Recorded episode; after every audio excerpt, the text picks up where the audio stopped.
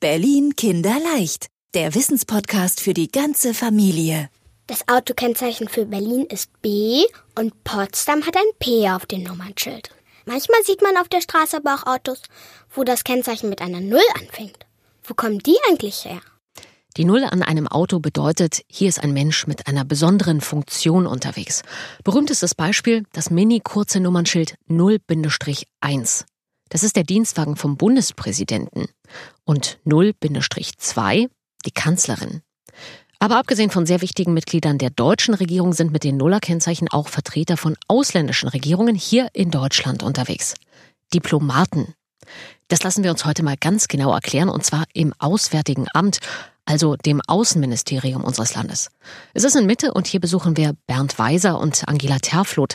Sie arbeiten für die Abteilung Protokoll, die sich viel mit den Gästen der Bundesregierung beschäftigt, also eben auch mit den Diplomaten.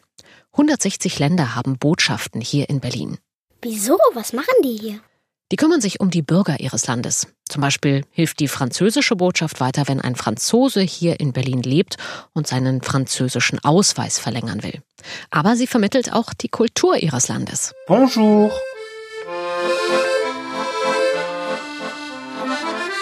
Botschaften erkennt man zum Beispiel oft an der Landesflagge vor dem Haus, erklärt Angela Terfloth. Äh, die architektonisch am meisten ins Auge fallen und vielleicht alle kennen, ist die amerikanische Botschaft am Brandenburger Tor oder auch die britische. Das sind nicht nur große Botschaften vom Personal, sondern auch von ihren Gebäuden. Mitarbeiter der Botschaften haben besondere Rechte und deswegen auch besondere Kennzeichen am Auto. Warum, Herr Weiser? Der Grund dafür ist eigentlich ganz einfach. Dieser Personenkreis unterliegt auch einem bestimmten Schutz und das soll auch für Polizei oder sonstige äh, Menschen, die da auch mal kontrollieren, sofort erkennbar sein. Guck mal, da ist jemand, da musst du ein bisschen zurückhaltender erstmal reagieren. Besonderer Schutz, das Fachwort dafür ist Immunität. Bedeutet, Diplomaten sind in ihrem Gastland vor Verfolgung und Verhaftung geschützt. Die Botschaftsgebäude werden besonders bewacht. Die Botschafter und ihre wichtigen Mitarbeiter können nicht einfach so festgenommen oder bestraft werden. Warum ist das so? Diese Regel geht schon lange, lange in die Geschichte zurück. Es sollte einfach vermieden werden, dass der Entsandte eines Staates, der zu einem König eines anderen Landes kam und ihm eine Nachricht brachte, die er nicht mochte, ja, dass er geköpft oder hingerichtet wurde. Und das sollte aus der Historie heraus vermieden werden. Heute ist es so, dass dadurch auch garantiert wird, dass man sicher und so seine Aufgaben hier in unserem Land eben auch äh, erbringen kann. Und das gilt natürlich auch für unsere Kollegen, die Mitarbeiter des Auswärtigen Amtes, die weltweit unterwegs sind und nicht nur in friedlichen Regionen arbeiten, sondern auch dort, wo durchaus auch Gefahr für Leib und Leben bestehen kann. Also, auch die deutschen Botschaftsmitarbeiter im Ausland besitzen diese Immunität, damit sie ungestört arbeiten können. Über 3000 Menschen sind es insgesamt, die Deutschland in Botschaften vertreten, zum Beispiel in London, Tokio und Washington. Aber zurück zu den Diplomaten anderer Länder, die hier in Berlin arbeiten. Die kommen alle zum Auswärtigen Amt, beantragen einen sogenannten Protokollausweis und haben damit dann ihre Sonderrechte. Wenn Sie Immunität genießen, heißt das, Sie werden auch dann nicht bestraft, wenn Sie sich im Verkehr daneben benehmen? Kriegen Sie deswegen keine Strafzettel, Frau Terfloth? Ja, das stimmt. Denn auch ein Strafzettel wäre eine Strafe. Und eine Strafe soll eben gerade nicht passieren, da der Diplomat, wie schon gesagt, einen besonderen Schutz hat. Dann haben die wahrscheinlich auch weniger Probleme beim Parkplatz suchen. Naja, oft ist es leider so. Die Polizei sagt, das kommt schon mal vor. Diplomatenauto im Parkverbot oder sogar auf dem Behindertenparkplatz. Dafür kriegst du im Normalfall ein Knöllchen über 35 Euro. Das fällt dann weg. Andererseits, die meisten Diplomaten achten schon darauf, dass man gut miteinander auskommt, sagt Angela Terfloth. Und äh, dass sie nicht bestraft werden, das heißt natürlich nicht, dass sie jetzt einfach tun können, was sie wollen.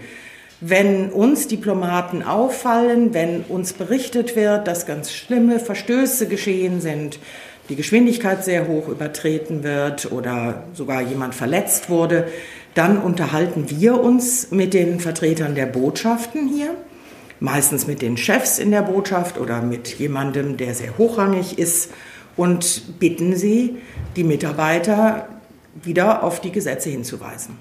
Wir haben mal mit ein Auge drauf, wenn wir mal wieder ein Auto mit Diplomatenkennzeichen sehen. Ungefähr zweieinhalbtausend sind derzeit hier in Berlin unterwegs. Spitzenreiter mit den meisten Autos, die Amerikaner. Gibt es eigentlich einen Trick, woran man die erkennt? Steht das auch noch irgendwo auf dem Nummernschild, Herr Weiser? Ja, wir haben also jedem Land eine Ziffer zugeordnet, sodass man gleich weiß, welcher, welches Land da unterwegs ist. Zum Beispiel bei USA ist es die 17, Italien die 65, Japan die 67 und so weiter und so fort. Für alle hier ansässigen Botschaften haben wir eine Ziffer, woran das dann zu erkennen ist. Also, wenn du dir schon gemerkt hast, dass B das Berliner Kennzeichen und P das für Potsdam ist, dann kannst du das Nummernschild lernen ja gerne auch auf die Botschaftsautos ausweiten. Bisschen knifflig daran ist, zuerst wurden alle Länder nach Alphabet geordnet. Deswegen hat zum Beispiel Argentinien die Nummer 18 bekommen, ziemlich weit vorne.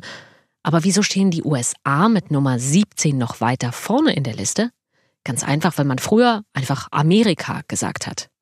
Und dann kommen auch immer mal wieder neue Länder in die Botschaftsliste dazu, die werden hinten am Ende rangepackt. Diplomatenkennzeichen lernen. Eigentlich ein schönes Spiel für sehr langweilige Autofahrten. Die ganze Liste findest du im Internet.